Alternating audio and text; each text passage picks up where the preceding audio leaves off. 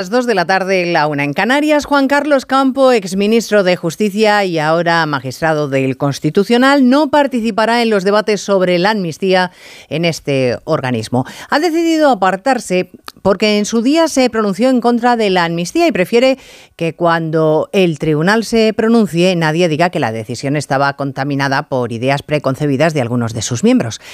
Pulcro con las maneras judiciales, se evita además argumentar en contra de la amnistía. Moncloa calla, que lo haga un magistrado no importa mucho allí en la sede de la presidencia del gobierno, pero si también se apartan otros de los que hemos conocido su opinión, algunos magistrados cercanos al gobierno y a sus postulados, pues es verdad que el Ejecutivo tendría un problema.